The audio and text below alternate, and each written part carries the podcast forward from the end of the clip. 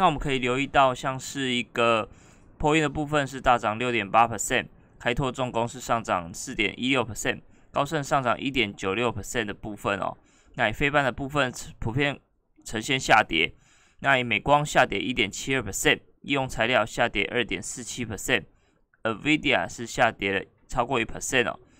那其中在苹果的部分，上礼拜五是下跌零点七六 percent，收在每股一百二十一点零三美元。那投行摩根斯丹斯丹利就分析说，iPhone 十二 mini 的部分需求确实相对是比较疲软一点。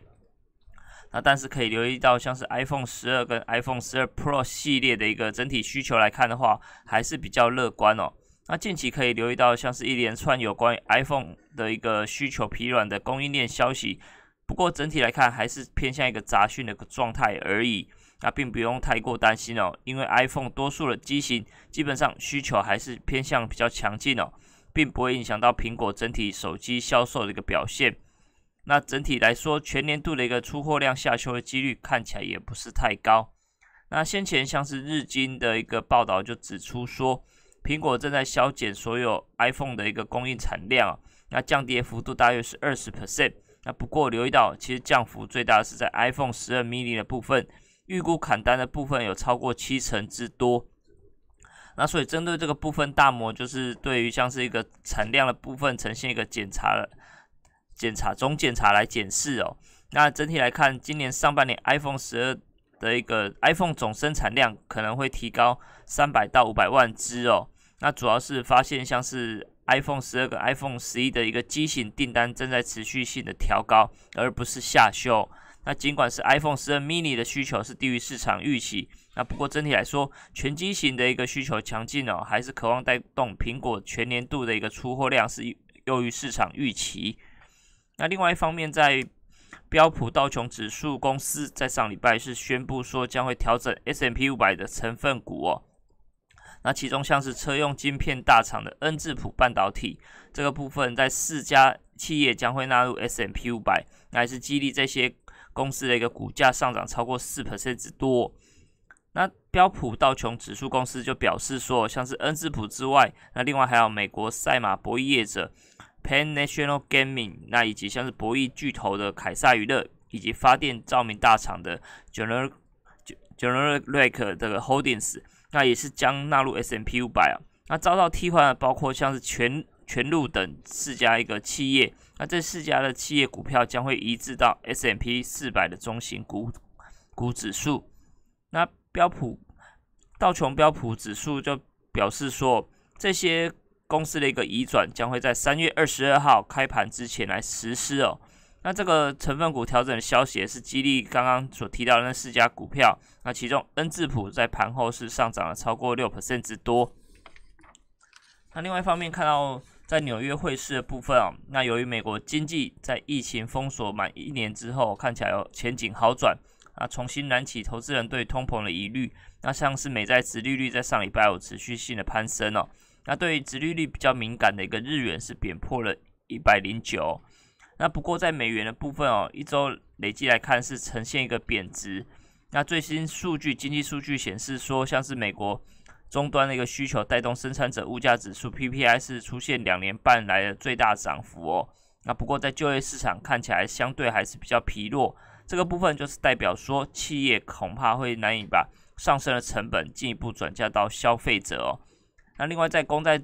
价格下跌反向来看的话，就是殖率率的攀攀升，那这个部分像是 IC 的美元指数，在上礼拜五尾盘是上涨了二零点二五 percent。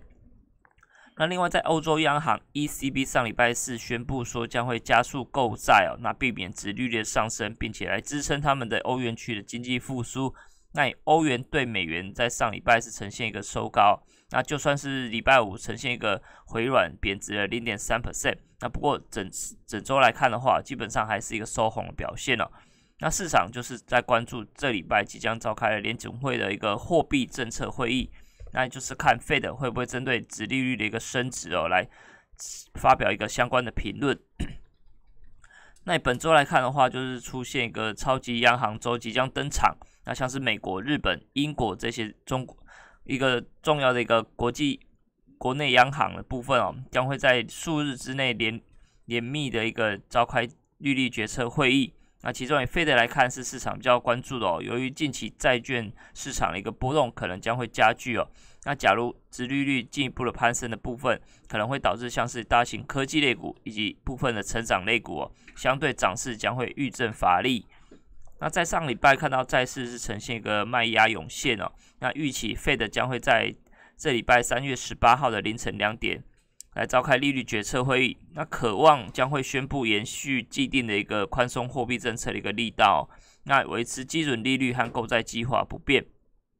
那费的也渴望再发布更新的一个经济预测，那官员近期是显示说愿意容忍市场利率是温和弹升。那在经济复苏的初期，将会任由市场的力量来收紧金融的情势。那英国央行的部分，看到三月十八号会后，市场预期也是渴望按兵不动。那也是强调说，近期的一个殖利率回升，反映到经济展望的好转。那不过前景还是面临一个下行的风险哦。那希望会避免在复苏了刚起步的时候来做一个收紧政策的一个动作。那任何的调整的政策哦，像是扩大购债的一个火力啊，可能会留待日后的新一波经济预测出炉才会再进一步的讨论。那或许这个时间点将会坐落到五月份的部分。那以台湾央行在今年的首场理监事会议也将会在三月十八号来进行召开哦。那市场预估我们的央行哦，贴放利率将会连四动。维持在现行的一点一二五 percent 的一个历史新低的水准，那同时将会大幅度的上调今年度我国的一个经济成长预估值哦。那美国经济部分来看的话，可以看到美国总统拜登将开始发放一点九兆的一个纾困方案，一千四百元美元的一个首批补助金。那受补助的一个家庭，渴望在上礼拜周末其实将就可以陆续的一个领取哦。那市场就预估说，这一笔的一个纾困金将会推动美国的一个好几个月的一个经济复苏的一个动能。那在看到三月十一号，拜登就是把一点九兆美元的纾困法案签署成为一个正式的法律哦。那美国财政部就开始发放首批的一千四百块美元的补助金，那部分民众已经开始可以收到这些款项。那市场就预估说，在未来几个月，这个部分将会成为美国经济复苏动能的一个很重要的一个助力哦。那根据 C A N N 报道就说，美国的经济成长率渴望在今年哦是超过了一个中国大陆哦，是创一九七六年以来的首见哦。那最主要反映到随着疫疫苗的一个快速的一个施打，那加上拜登的纾困法案的通过，那市场也是纷纷上修对于美国经济展望的一个前景。那像是投行高盛就预估说，在今年美国 GDP 渴望成长六点九 percent，是一九八四年以来最大的一个扩张速度哦。那 Morgan Stanley 看得更好，是来到了七点三 percent。那这个部分相较于中国大陆设定在今年的成长率只有六 percent 哦，这一部分也是代表说，美国或许在今年 G GDP 的成长动能是远优于中国的一个显示哦。那最近一次两国的一个经济成长率最接近的时刻，是在一九九九年的一个网络泡沫时代啊。那根据世界银行的资料显示说，在当年美国的一个经济成长是来到四点八八 percent，那中国是七点七 percent。那自从一九七六年以来过后，那其实美国经济成长率就再也没有突破超越中国的一个情况。那另外苹果的部分，据传在三月下旬将会召开春季发表会哦。那像是个人电脑的部分啊，像是软体的升级，就是备受市场关注。那外传说像是一个采用新处理器的 iMac 系列之外，那还有像是 iPad Pro 以及 AirPad AirPods Pro 将渴望现身哦。那法人就是看好说这些新品如果顺利开卖的话，像是相关的台积电这些供应链将渴望营运动能同步的一个沾光。那据传这个部分将会在三月二十三号前后来举行相关的一个春季发表会的一个活动哦。